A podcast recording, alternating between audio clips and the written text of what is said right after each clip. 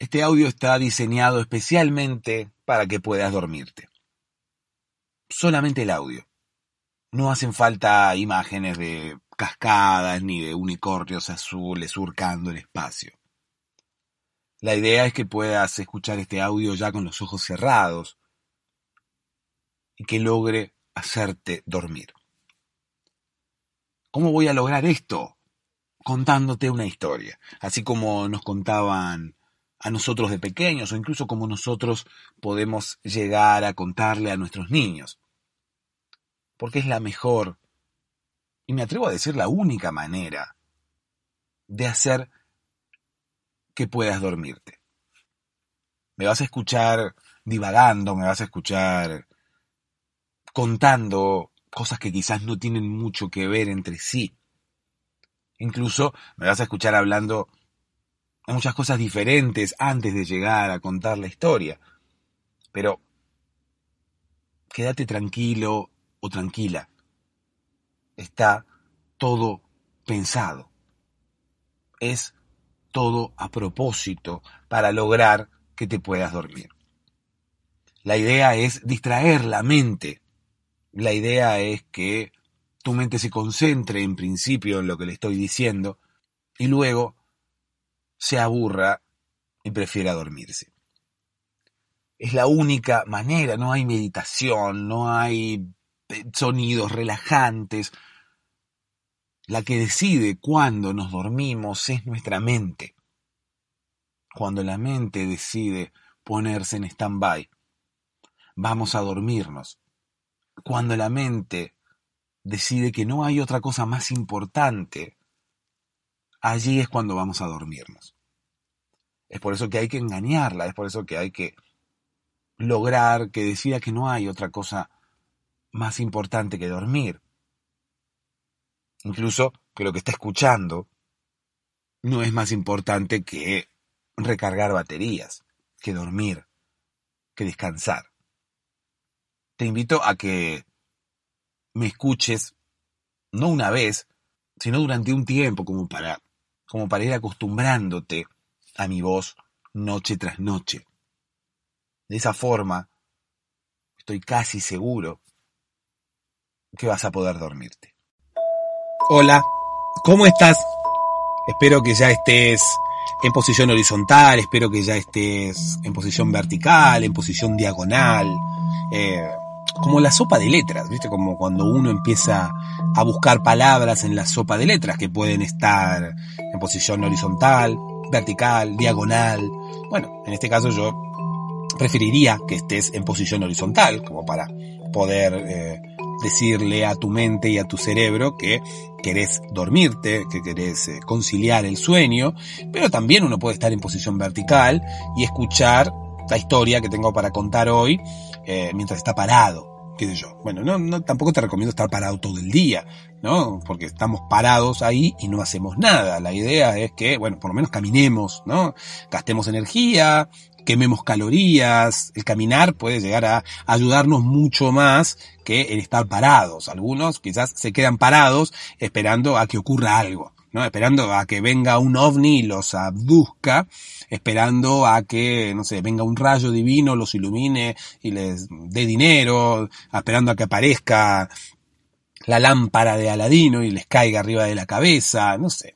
No sé, pero hay gente que suele quedarse parada. ¿No, no, no, no, no te pasó nunca ir por la calle y encontrar a alguien parado ahí en una esquina sin saber qué es lo que está haciendo? Depende, ¿no? Si te interesas por los demás. Eh, bueno, hay diferentes formas de interesarse por los demás. Uno se puede interesar por los demás eh, como para ayudarlos, ¿no? Uno se puede interesar por los demás. Que yo, hay una persona ahí eh, parada en una esquina y puede intentar ayudarlo y decirle, oh, ¿qué te pasa? ¿Qué estás haciendo? ¿no? O puede llegar a interesarse por los demás de, de, una, de una forma un poco indiscreta, ¿no? Solamente para saber por qué está parado ahí. Solamente porque empieza a carcomer la duda por dentro de pensar qué, qué hace esta persona ahí. Bueno, hay varias formas de eh, mostrar interés por una persona. Una es genuina, una es un, interés genuino de onda, quiero ayudarte, estás parado ahí, quiero ayudarte. Y otra es, estás parado ahí, quiero saber por qué. No me interesa ayudarte, quiero saber por qué. Está parado ahí, eh, contame por qué, porque necesito saberlo. ¿no? La mayoría de esas personas son las personas chusmas que les interesa saber lo que está haciendo el vecino, lo que está haciendo alguien que publica un estado misterioso en Facebook, ¿no? Porque suele pasar, eh, hay gente que publica eh, historias en Facebook y dice, eh, otra vez me has decepcionado, pero reencarnaré, pero resucitaré como el ave fénix, ya vas a ver lo que te ocurre.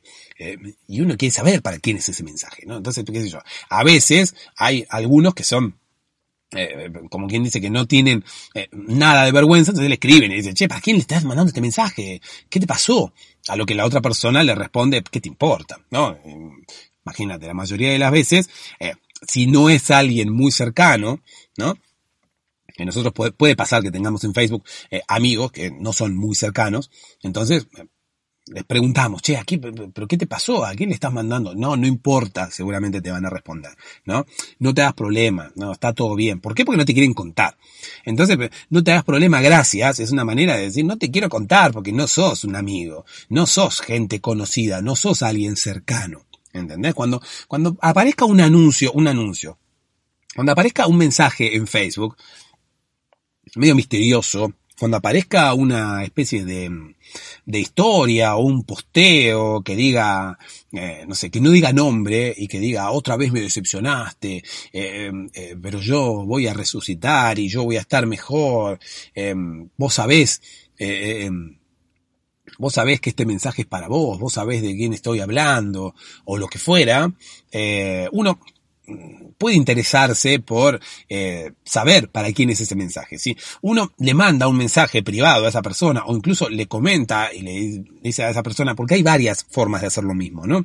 Uno le puede llegar a comentar a esa persona y le comenta, entonces le dice, bueno, eh, ¿qué, amigo, ¿qué pasó? Y si el amigo no contesta, es porque no es amigo, es porque no es tan amigo. Es amigo en Facebook, pero en realidad no es amigo en la vida real. Por más que uno lo considere amigo, si no te cuenta qué le pasó, es porque no es amigo. Si vos mandás un, comentás ese posteo y decís, amigo, ¿qué pasó? ¿Por qué estás triste? Y te clavan el visto, bueno, es obvio que esa persona no es amigo. Si uno manda un mensaje privado, es como que la otra persona está un poco obligada a responder. Entonces, si la otra persona te responde te dice, no, está bien, no te das problema, es porque tampoco es amigo, porque no te quiere contar, porque no le interesa contarte, o porque no le interesa compartir sus secretos o sus penas con vos. Entonces, ¿para qué ponen esas historias en Facebook? ¿no? Si, no les interesa compartirlas con uno que está de este otro lado, ¿para qué las ponen? Directamente no la pongas, guardátela o habla con tus amigos por privado. ¿Qué me venís a molestar a mí? Yo tengo que ahí preocuparme por vos y encima no ser correspondido. Yo creo que Peor, incluso, que el amor no correspondido es la preocupación no correspondida, que es un mal de estos tiempos, ¿no? La preocupación no correspondida. Cuando uno se preocupa por la otra persona y a la otra persona no le importa que, que, uno se preocupe, ¿no? Eh, el amor no correspondido es aquel amor que eh, uno ama a una persona y la otra persona no te ama. Punto. Entonces, no, no, no, no hay sentimiento compartido, no hay unida y vuelta. La preocupación no compartida es, eh, eh, no correspondida, perdón, no compartida, no, no correspondida, es incluso peor, me parece, que el amor no correspondido. Porque incluso eh, habla de una, una, especie de frustración, de una especie de sentimiento que uno pensaba que era así y no es así. Porque el amor no correspondido, uno ama a una persona, entonces perfecto, hoy le voy a confesar mi amor a, a Juanita. Y uno va a Juanita y le dice, Juanita, he estado enamorado de ti hace un montón de tiempo, nunca te lo había dicho, pero hoy creo que es el momento, eh, bajo esta luna llena y bajo estas estrellas que nos cobijan, eh, es momento de decirte que quisiera revolcarme contigo en los pastos de ahí al lado. Entonces Juanita le dice, pues escúcheme, ¿cómo me va a decir eso? Yo a usted lo veo como un amigo. Eh, discúlpeme, pero no, no, no, no lo conozco. Eh, bueno, no lo conozco demasiado, ¿no? Si, si, Juanita te contesta, porque ya te conoce, es obvio. Eh, de hecho, puede ser también encontrarse a una Juanita por la calle, ¿no? Encontrarse a una Juanita por cualquier lado y eh, decirle, discúlpeme, eh, la vi y, mi corazón empezó a latir mucho más fuerte de lo normal.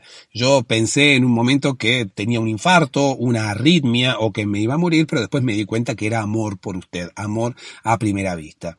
Y que la persona que está parada ahí eh, salga corriendo, ¿no? Pensando que la vamos a robar o, o que somos delincuentes o que somos abusadores. Bueno, es que en este tiempo ya como que no hay forma de, de, declararle el amor a una persona que uno se encuentra por la calle, ¿no? Porque uno se encuentra a una persona por la calle y le declara su amor y la otra persona piensa que uno es un sátiro, ¿no? Que uno quiere aprovecharse de ella y sale corriendo y llama a la policía y uno termina preso. Entonces, recomendación, si ves una persona por la calle y querés declararle tu amor, bueno, lo, mejor es que no lo hagas, ¿sí? Lo mejor es que no lo hagas y que guardes ese amor y que ese amor eh, te vaya carcomiendo por dentro y que se vaya pudriendo por dentro y después eh, te afecte en tu vida de acá para siempre. Eh, lamentablemente es así.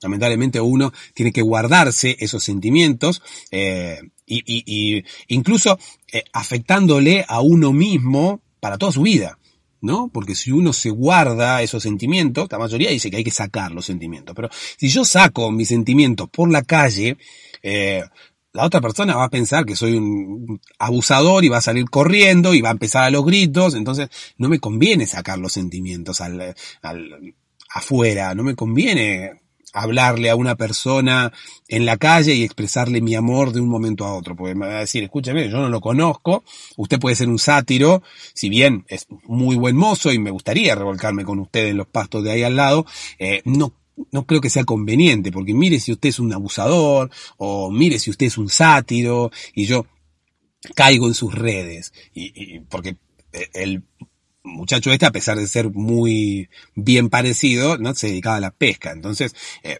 más allá de la, de, la, de la frase hecha, este muchacho venía en una mochila con una red colgando. Entonces ahí Juanita parada le dice, mire señor, yo quisiera revolcarme con usted ahí en los pastos, pero eh, usted es un, no sé, usted puede llegar a ser un sátiro, puede llegar a ser un loco, eh, y, y si yo me revuelco con usted ahí, eh, eh, estoy muy, muy propensa a caer en sus redes, ¿no? Entonces, el eh, muchacho mira así porque tenía la red colgando. Entonces, nota mental para la próxima, esconder la red para no dar pie, para no darle letra, ¿no? A la otra persona, para no dar pie a que me rechacen, ¿no? Esconder la red para no darle pie a la otra persona a que me rechace.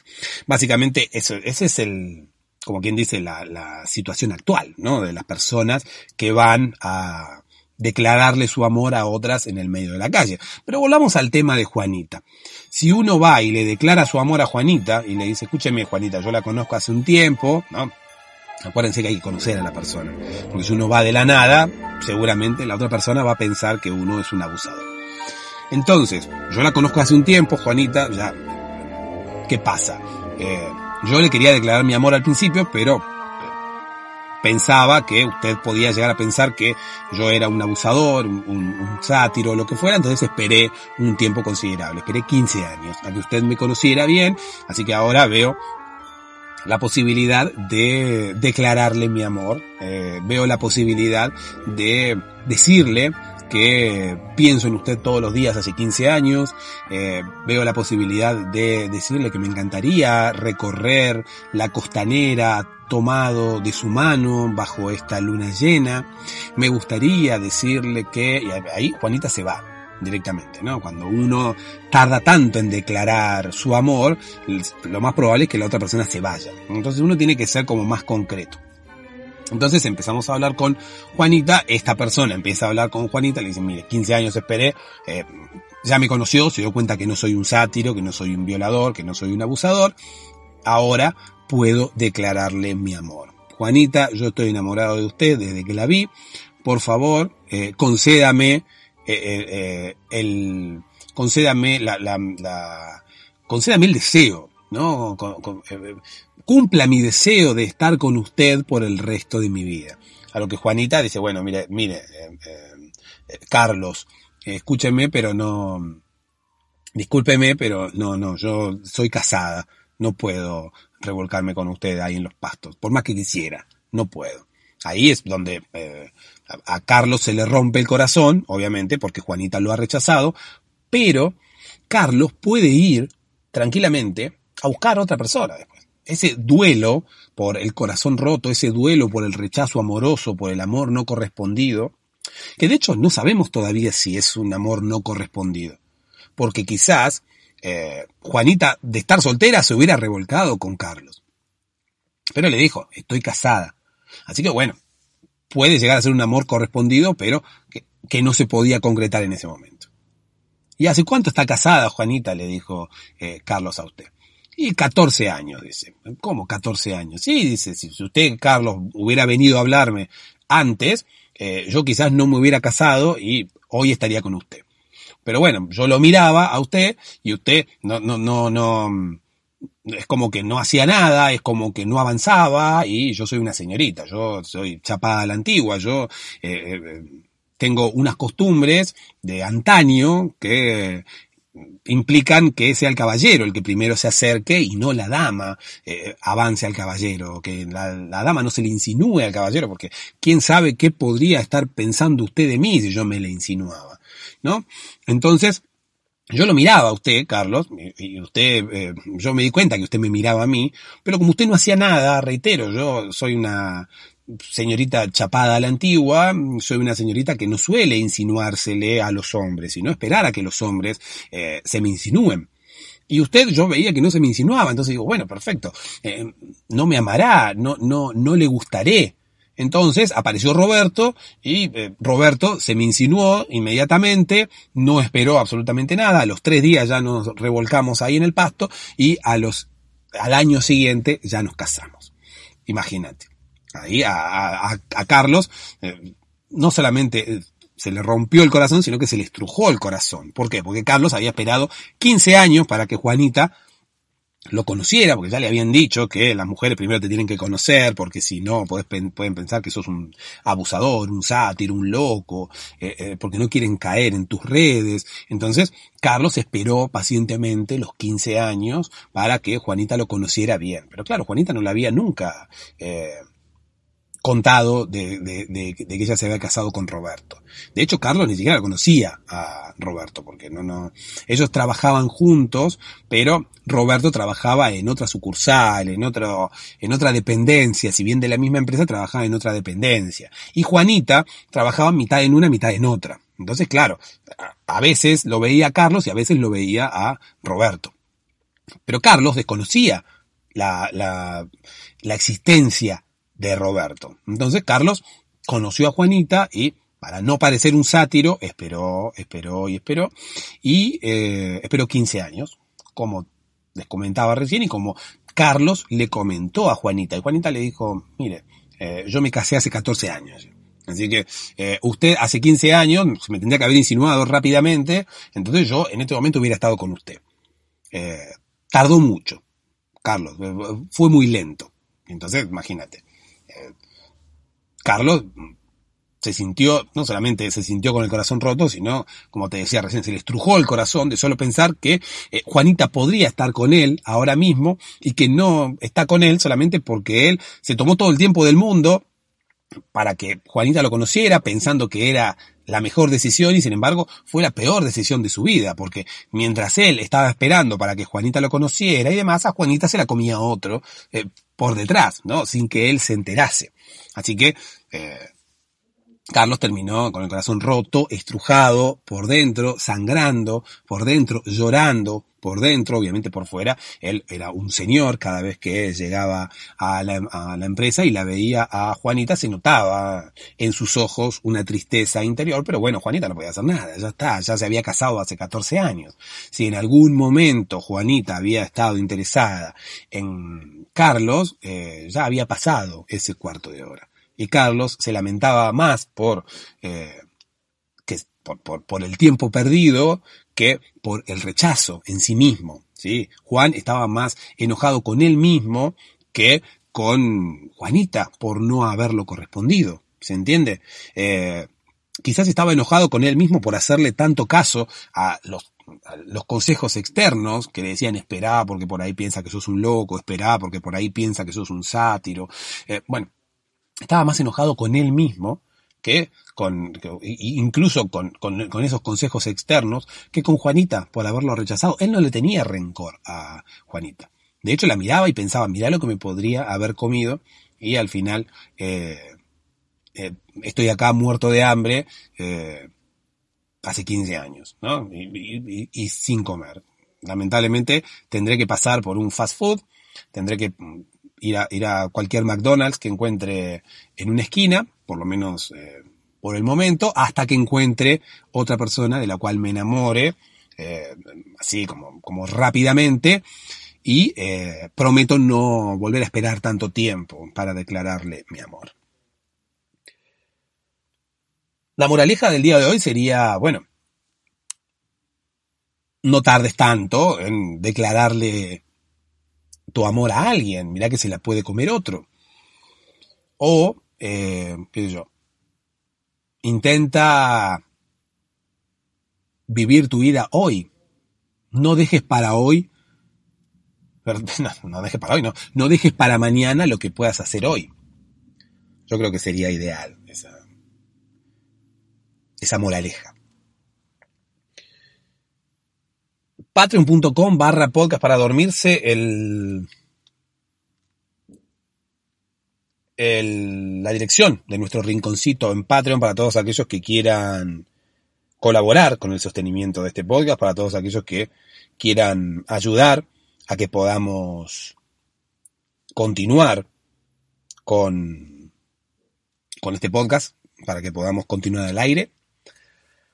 Discúlpenme que, no los haya saludado al principio, pero bueno, es como que la, la, historia nos llevó y muchas veces también va a ocurrir de esta manera, ¿no? Es como que vamos a ir saltando de una cosa a la otra y vamos a contar la historia incluso antes de dar detalles acerca del funcionamiento del podcast y demás.